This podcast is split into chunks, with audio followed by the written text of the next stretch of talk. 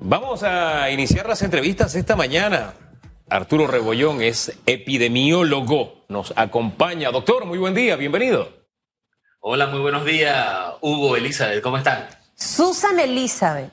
Repeat, Susan please. Elizabeth. Yes, ahora Susan sí. Elizabeth. Exacto. Entonces, hay que poner los dos nombres, porque más- Exactamente. de más caché. Claro.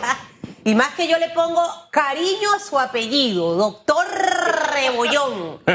Mire, doctor. Rebollón, eh, eh, llegó la vacuna, ya esas primeras dosis están aquí, eso como país tenemos que celebrarlo. Eh, y hay todo un proceso de trabajo para empezar con esa aplicación de la vacuna. Eh, ¿Qué representa para Panamá la llegada de este lote de vacunas? En el tema epidemiológico, pareciera que han bajado un poco los casos, tanto los contagios eh, como las muertes. Todo esto que representa en medio de lo que ocurrió esta madrugada. Claro, no, para darle un poco de contexto, nosotros iniciamos el año en el peor momento de la pandemia con un más de 50 mil casos activos, que eso significa cuántas personas tenemos enfermas hoy. Tenemos un máximo hospitalizado, tenemos un promedio altísimo de muertes por día, que estamos a cerca de 47, eh, un promedio de, eh, de 47 muertos por día. Entonces, ¿qué significa eso? Que podemos cerrar enero con aproximadamente 1.200 muertes, si seguimos a ese ritmo. Entonces, tomando en cuenta que tenemos el peor escenario ahorita mismo, vamos a ponerle el tono positivo. ¿Qué hacen estas vacunas? Protegen a las personas más susceptibles para que no se mueran. Entonces, ese 47 de muertos que vamos a tener, que tenemos ahorita mismo, va a disminuir notablemente. Y ahí es donde nosotros podemos decir que le hemos ganado al virus. ¿Por qué? Porque este es un virus que la gente siempre dijo, esto es igual a la influenza, solamente se muere el 2%, pero ese 2% representó en Panamá más de 4.000 muertes. Primera causa de muerte y nos puso a nosotros en los primeros rankings del mundo por mortalidad, número de muertos por población. Ya eso tenemos que hacer borrón y cuenta nueva en el 2021 y con esta vacuna vamos a bajar esos datos. Eh, ¿Sabe qué? Lo, lo escucho y me asomo al mundo porque eh, este tema no lo podemos analizar mirándonos el ombligo. Tenemos que mirar el mundo eh, en su complejidad en este momento para entender lo que está pasando.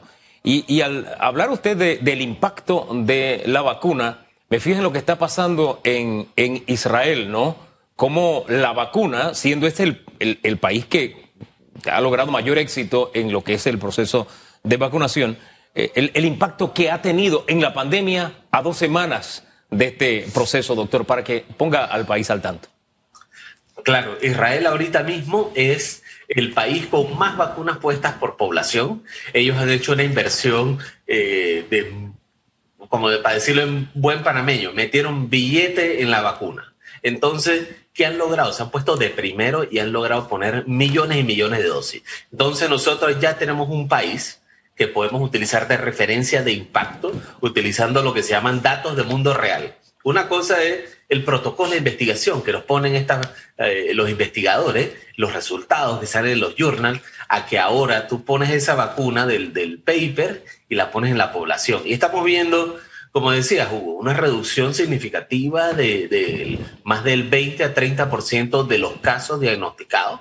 Eso implica también que la gente que se está poniendo la vacuna entiende que se tiene que seguir protegiendo, porque esto hay que estar claro. Sabemos que la vacuna necesita las dos dosis para llegar a la, defensa adecuada y también que esto es en olas, no va a llegarle a todo el mundo. Entonces hay que tomar eso en cuenta, ya hay datos del mundo real y seguimos adelante. Para dar los datos del mundo real, me voy a la revista Semana, edición de Antier, 18 de enero. Dice, Israel, las vacunas ya dan resultado. 50% menos contagios en dos semanas, para ponerle eh, las cifras, doctor. Fantástico, eso es fantástico. Nosotros aquí eh, no tenemos ninguna medida en el país que funcione para bajar 50% de contagio. Fíjense que, hemos puesto todo, ¿verdad? cuarentena absoluta, nadie puede salir a áreas abiertas, eh, los centros comerciales están cerrados, almacenes cerrados, y nosotros bajamos 20%, 30%. Entonces, un 50% es impresionante. Sea, es un wow, como lo dijiste. Exacto. Oiga, usted me está mirando allá, se me había olvidado. Le estaba acompañando en el wow acá Susan Elizabeth Castillo. Mire, doctor, usted dijo algo claro. Quienes se colocan la vacuna se tienen que seguir cuidando. Ayer estuve, eh, pasé por Pueblo Nuevo, vi chicos jóvenes sin mascarilla en la calle. Luego, usted sabe, el restaurante La Felicidad ese que era muy famoso hace muchos años. Bueno, enfrente de lo que era el restaurante La Felicidad, había una persona limpiando una especie de fonda, sin mascarilla. Y yo, y yo decía, pero ¿será que es que este tiene la vacuna que yo no conozco y, ya está inmune? Entonces, hablemoslo alto y claro a la población. El, el, estar confinados ha afectado no solo la economía, sino también la salud mental de muchísimas personas. El estar confinados ha provocado que matrimonios se acaben, que relaciones de amistades se terminen. O sea, el, estar confinados ha traído muchas consecuencias y creo que la gente tiene que tener claro, doctor, que aunque la vacuna haya llegado esta madrugada, eso no implica tanto el que se la pone como el que no se la ha puesto que tiene que bajar la guardia en los cuidados. Todo lo contrario, si no triste, vemos, eh, mire cómo está ahorita mismo España, por ejemplo, con un rebrote fuertísimo de la pandemia. Nosotros no podemos retroceder y me gustaría hacer hincapié en eso, seguir utilizando las mascarillas, seguir lavando nuestras manos, usar la careta plástica, o sea, debemos o no hacerlo.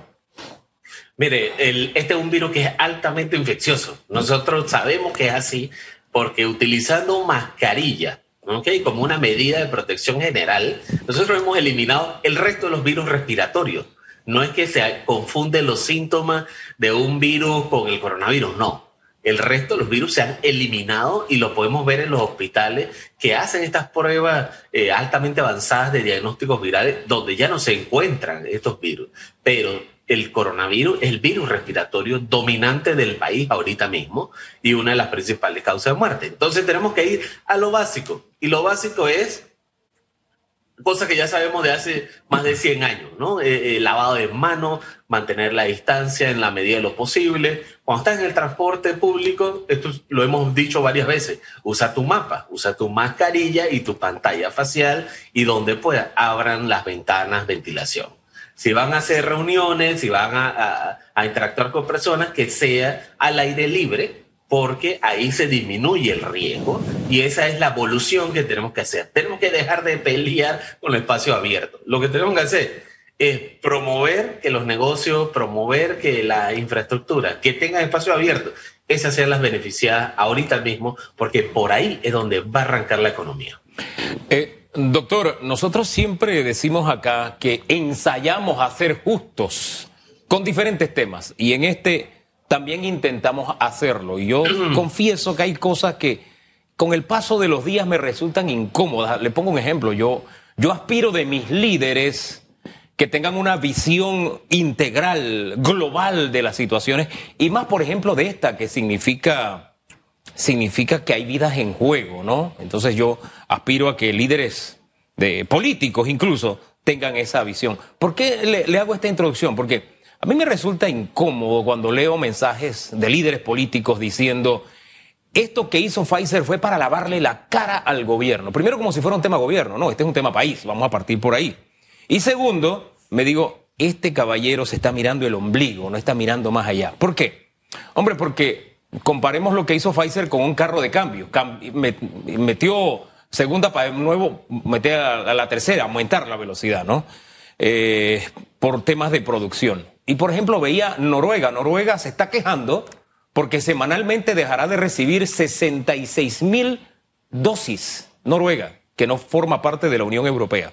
De la Unión Europea, Lituania iba a recibir 108 mil. Está recibiendo eh, 54 mil eh, eh, dosis. Eh, Alemania, el máximo comprador, le está diciendo a, Pfizer que ellos tienen que darle una explicación pública y satisfacción a los ciudadanos alemanes porque también ellos se han visto afectados. Máximo comprador, máximo afectado con eh, esta disminución o este cambio de velocidad de Pfizer. ¿Usted qué le recomendaría a estos líderes que se están mirando solamente el ombligo? Y también qué le recomienda a la población en cuanto al manejo de este tipo de informaciones que a veces se presentan como, como si solamente fuera Panamá, como si fuéramos una isla, como si el resto del mundo estuviera nadando en un mar de leche. Pero si uno se asoma así a la vuelta de la esquina, no es así, doctor. Mira, yo creo que has dado en el blanco. Lo que nosotros tenemos que llegar ahorita mismo, y que yo lo he dicho públicamente, la comunicación ha sido el talón de Aquiles de nuestro país. Entonces, ¿qué hace la gente? Viene, se aprovecha de eso y mete sus propias narrativas para, eh, para poder aprovechar algo en esta, en esta situación. Lo que nosotros tenemos que hacer es promover que todos tus seguidores sigan con las recomendaciones básicas, porque si no, no vas a tener nadie que vote por ti porque todos van a fallecer. El 2% de ellos van a fallecer. Entonces tú tienes que tener visión a largo plazo, ¿no? En lo que tú tienes que enfocarte en proteger a ellos. Si tú no estás haciendo algo para proteger a tus seguidores, a tus aliados, a tus amigos, tú eres muy probablemente un culpable de que alguno de ellos se enferme. Entonces tenemos que dejar esas peleas. Ya tenemos un año en eso y tenemos que seguir adelante. Un ejemplo de eso ahorita mismo es que eh, entregaron 12 mil dosis cuando dijeron que iban a entregar 40 mil, como lo mencionaste. Entonces es un tercio de lo que nos pidieron. La pregunta técnica aquí, que es la que debe inundar las redes, es, vacuno a 6 mil y congelo de las otras 6 mil y las pongo el 21 días o vacuno a los 12 mil hoy. ¿no? Y protejo a la gran mayoría porque sabemos que la vacuna te puede utilizar, se puede distanciar hasta 42 días. Ahí es donde entra lo que estabas diciendo, Hugo. Necesitas criterio técnico para poder mejorar rendimiento. No es lo mismo vacunar 12 mil personas en, 5 días que 6 mil en 28. Por favor, ¿eh? eso no da por ningún lado. Al final del camino, estos, entre comillas, em, líderes no han sabido mantener a sus partidos políticos unidos allá en la cima. Si me pongo a ver cada uno tan destruidos eh, eh, entre ellos mismos, o sea, hay un montón de cosas. Entonces, ¿con qué criterio yo voy a opinar y a cuestionar el resto? Empezaba el programa diciéndole, doctor Rebollón, a la población, porque el tema de la... Hay 300 mil personas ya inscritas, según la DGI, para vacunarse.